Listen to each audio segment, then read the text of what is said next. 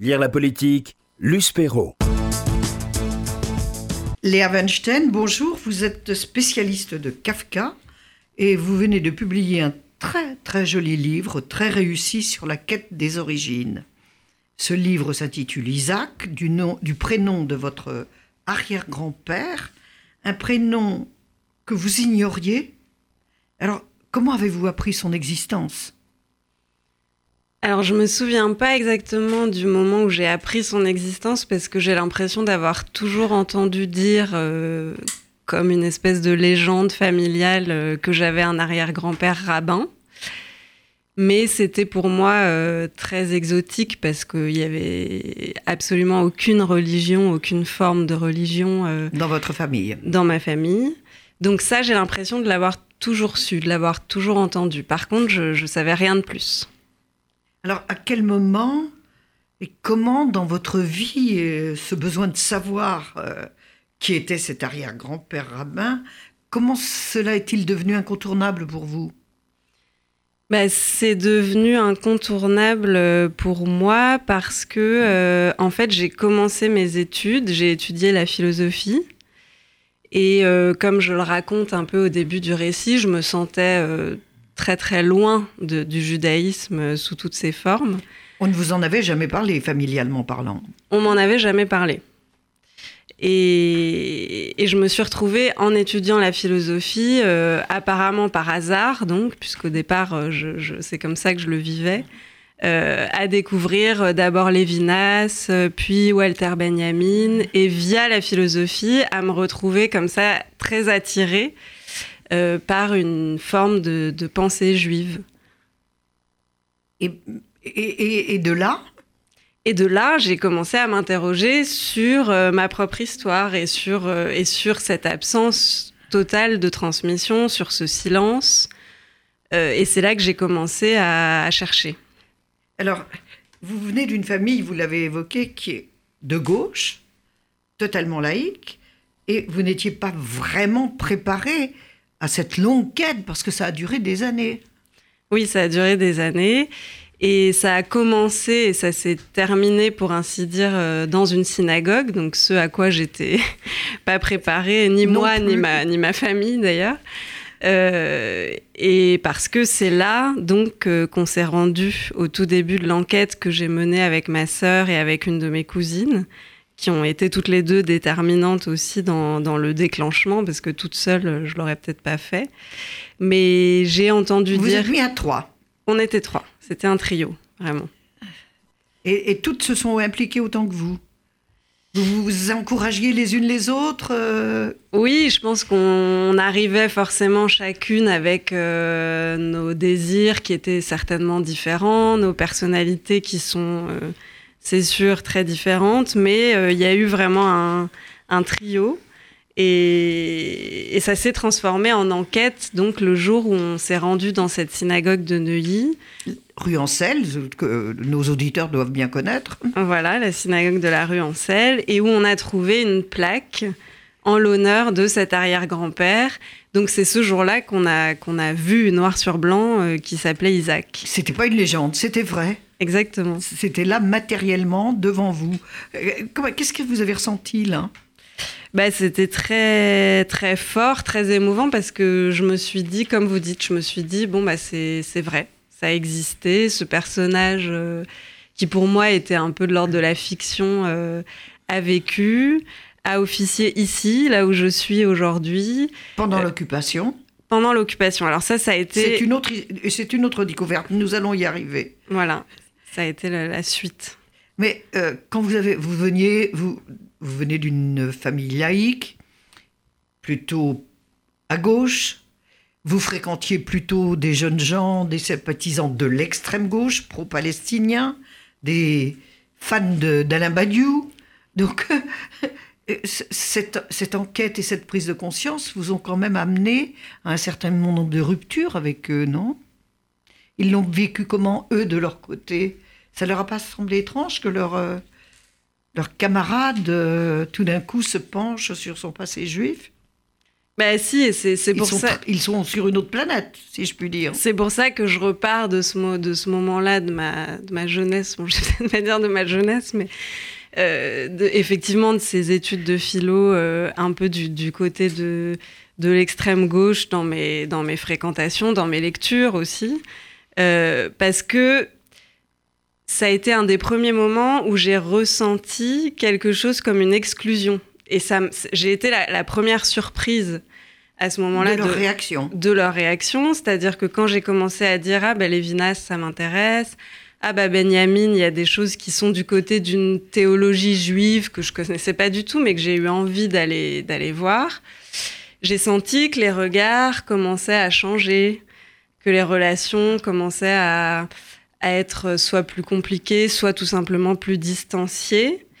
Et là, j'ai pris conscience moi-même de, de, quelque chose qui, à l'époque, euh, était très douloureux pour moi, parce que j'ai pris conscience d'une sorte d'incompatibilité qui, moi, me semblait euh, absurde, puisque justement, dans les auteurs que je lisais, comme Walter Benjamin, la pensée de gauche, voire euh, de gauche radicale, oui et la pensée du judaïsme ou d'une certaine forme de judaïsme se nourrissaient l'une l'autre. Donc je voyais pas où était le problème. Et en même temps, j'étais bien obligée de, de m'en apercevoir. Vous avez été confrontée à une évidence. Oui, mais une évidence qui était et une découverte douloureuse. douloureuse. Mm. Vous expliquez ça comment, cette distance qu'ils ont pris avec vous tout d'un coup? C'est de l'antisémitisme ou c'est ou c'est une gauche bien pensante euh, où on ne mélange pas les torchons et les serviettes, si je puis dire.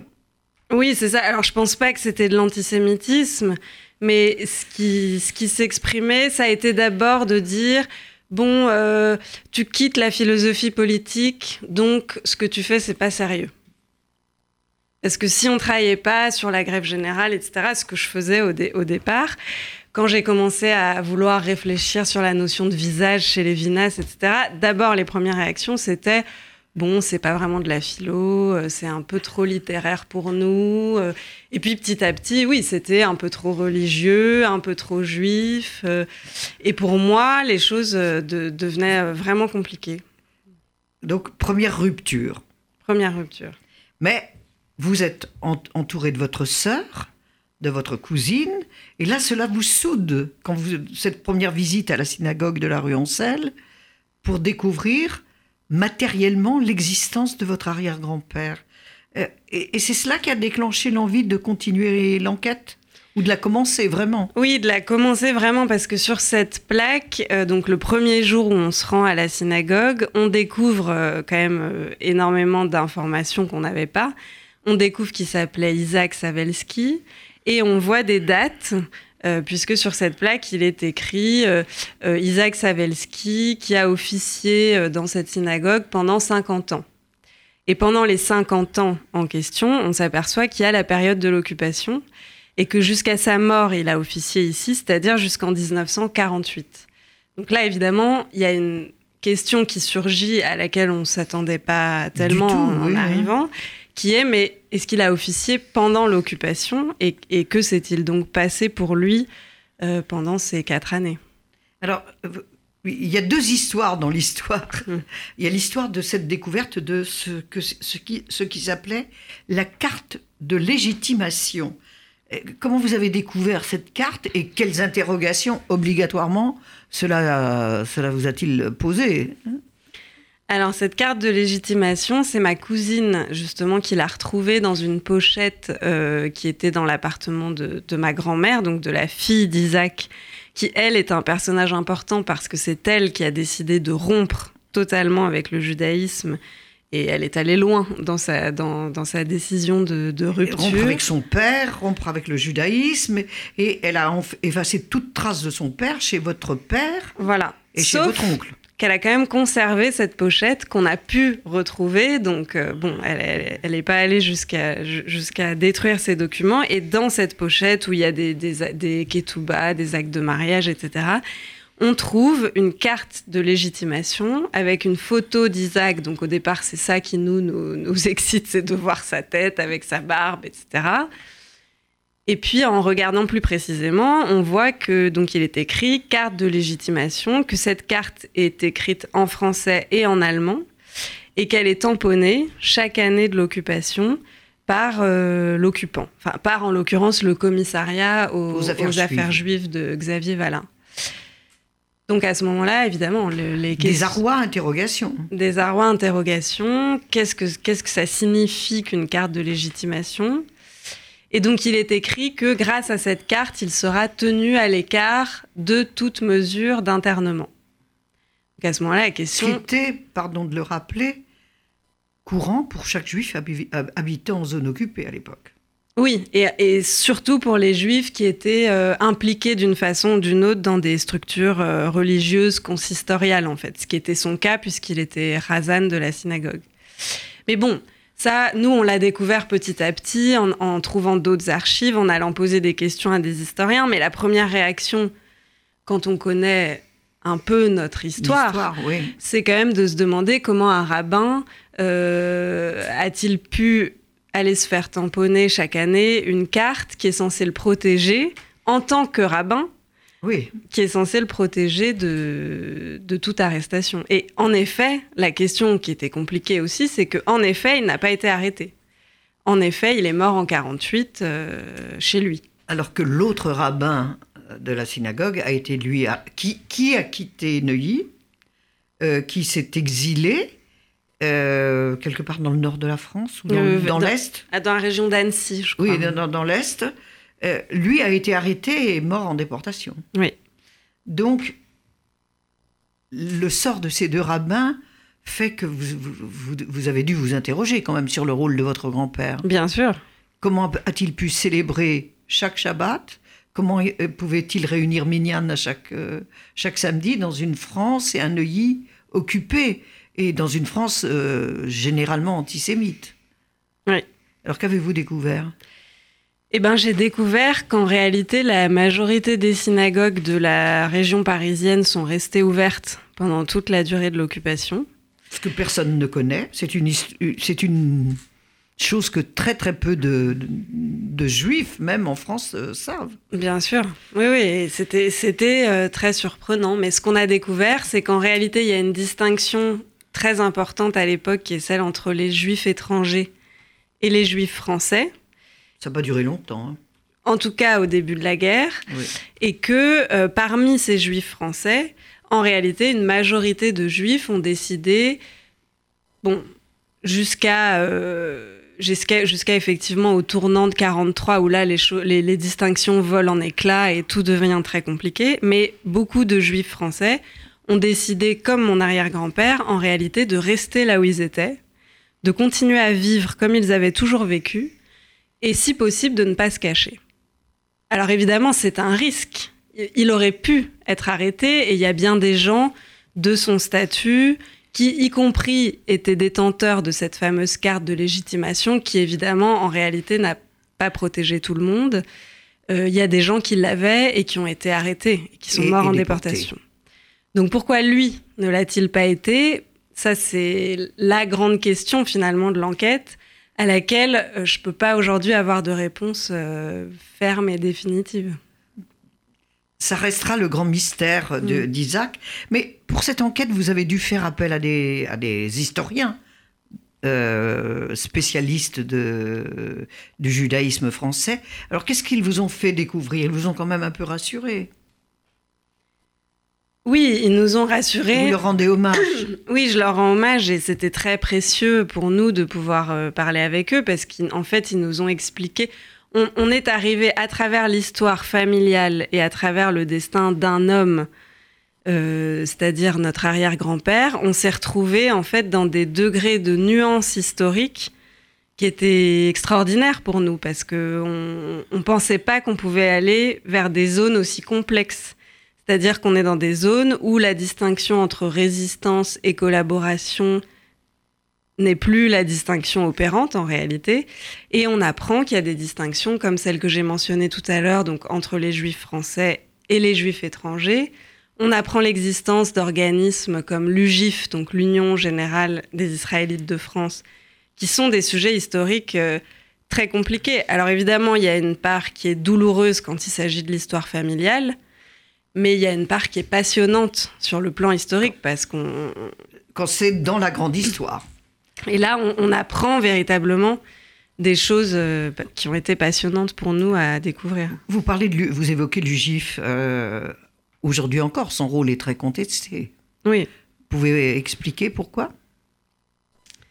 Alors, en, quelques mots, euh, en fait, Bon, l'UGIF est un organisme euh, qui a été créé euh, en réalité par l'occupant au moment où toutes les associations de culte juifs ont été dissoutes, toujours par l'occupant.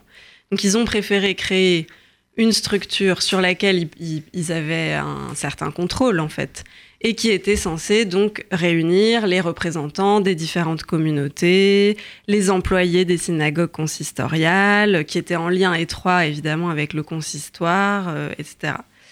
Alors pourquoi ça a été euh, une controverse, surtout dans les années 50 après la guerre? Je crois qu'il y a eu des, controverses entre des historiens euh, très très très violentes à ce moment-là, parce que ça pose la, la question compliquée qui a été celle des conseils juifs en réalité en Europe de l'Est.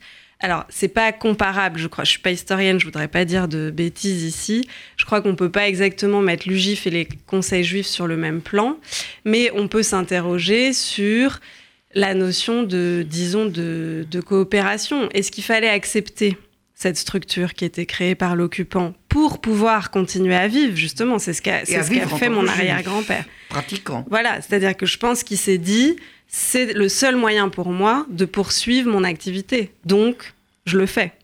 Le problème, c'est euh, l'infinie euh, perversion de l'occupant et encore plus des nazis qui, au bout d'un moment, se sont servis de cette structure qui était pour eux un moyen de dire, regardez, on laisse les juifs continuer à faire leurs affaires religieuses, regardez, on les embête pas. Et en fait, en réalité, à un moment donné, ils s'en sont servis. Pour chasser pour mieux les pourchasser. Ils ont plus respecté euh, les, soi-disant protections qu'ils leur donnaient euh, sans aucun, sans aucune, évidemment, aucun état d'âme. Et ils en ont même profité pour euh, utiliser des listes et pour faire des rafles atroces. Alors, c'est une histoire familiale, une, une, histoire dans la grande histoire. Votre grand, votre grand-mère, donc que vous avez bien, que vous avez connue. Mm. Euh, a effacé Isaac de sa vie et de l'histoire familiale. Euh, votre père, votre oncle, puisque vous avez fait cette enquête avec votre cousine, connaissait à peine l'histoire d'Isaac, euh, semble-t-il, ou en, tous les cas, il y avait interdiction de l'évoquer, interdiction d'évoquer la religion juive, et ont-ils pensé, comment ils ont pris ça, cette quête de, de leurs enfants, pour retrouver leurs origines et savoir d'où ils venaient, qui ils étaient vraiment Mais je pense c'était, que... C'était briser un interdit qui a pesé sur leur tête toute leur enfance. Oui. Et je pense que ça a été euh, compliqué, certainement, pour, euh, pour eux. Alors, euh, évidemment, chacun ils n'ont pas forcément une réaction unanime, mais euh, je pense que le premier mouvement a été mais, mais, mais à quoi touchez-vous? Que faites-vous? Euh, Et il s'agissait, soi-disant, de. Et ça, c'était un argument qui était compliqué pour nous à entendre, parce qu'il s'agissait de respecter la mémoire de leur mère, donc de notre grand-mère, donc d'accepter l'interdit qu'elle avait fait peser. Elle a dit qu'on n'en parlait pas, donc on n'en parle pas.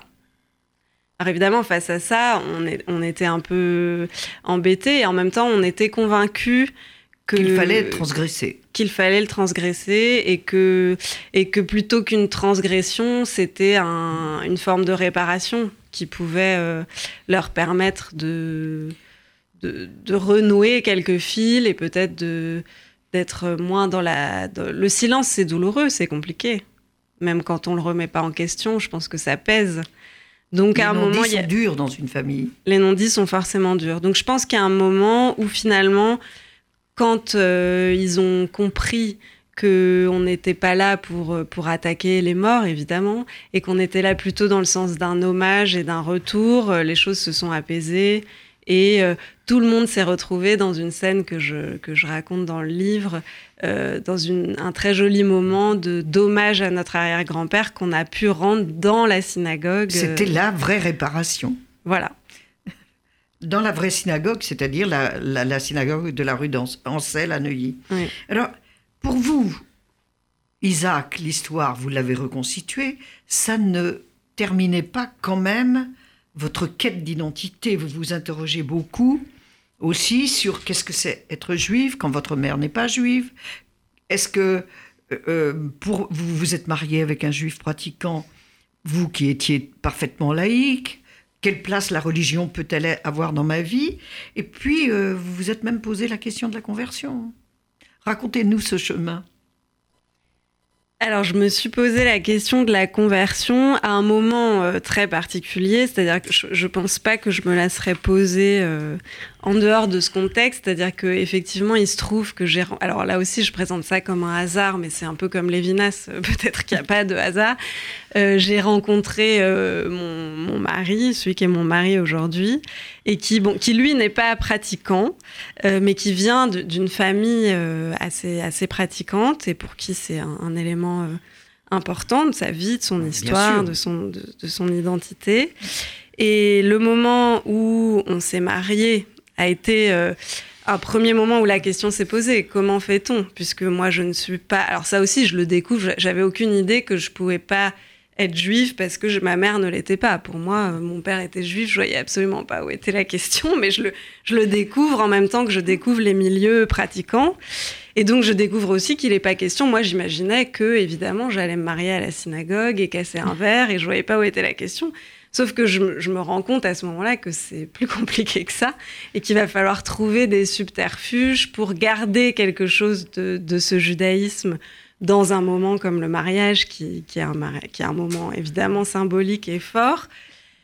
Et comment faire pour faire un mariage de gens qui sont athées, croit pas en Dieu, pour moi qui viens d'une famille euh, tout ce qui est de plus laïque, pour lui qui vient d'une famille tout ce qui est de plus pratiquant, comment faire? Que peut-on garder de tout ça? Ça, ça a été le moment du mariage. Et la question de la conversion, elle ne s'est posée uniquement qu'au moment où je suis tombée enceinte, puisque justement j'ai pris conscience que le judaïsme euh, se transmettait par la mère et que donc je, prenais en quelque sorte la responsabilité de, couper quelque chose euh, au moment où j'allais donner naissance à mon enfant, euh, qui donc, comme moi, en fait, aurait un père juif et une mère euh, qui, qui, qui, a bien des... Qui a juif de cœur. Juif de cœur, voilà. Et d'histoire. Et d'histoire. Alors, quelle Française êtes-vous aujourd'hui? Une Française laïque, juive, tout à la fois? Comment vous vous définiriez? Oui, tout à la fois. Je suis euh, foncièrement laïque, ça c'est sûr. Mais je suis euh, très attachée et de façon aujourd'hui euh, très apaisée, très attachée à mon, à mon identité juive. Je, vois les choses de façon plus simple. Malheureusement, dans tout ça, il y a, de l'effroi aujourd'hui mais je pense qu'il faut que faut continuer à essayer de faire quelque chose de cet effroi c'est-à-dire à essayer de penser, continuer à essayer de comprendre et continuer à essayer de, de lutter pour, euh, pour un judaïsme euh, ouvert. Un dernier mot, euh, Léa Weinstein, avant pour conclure.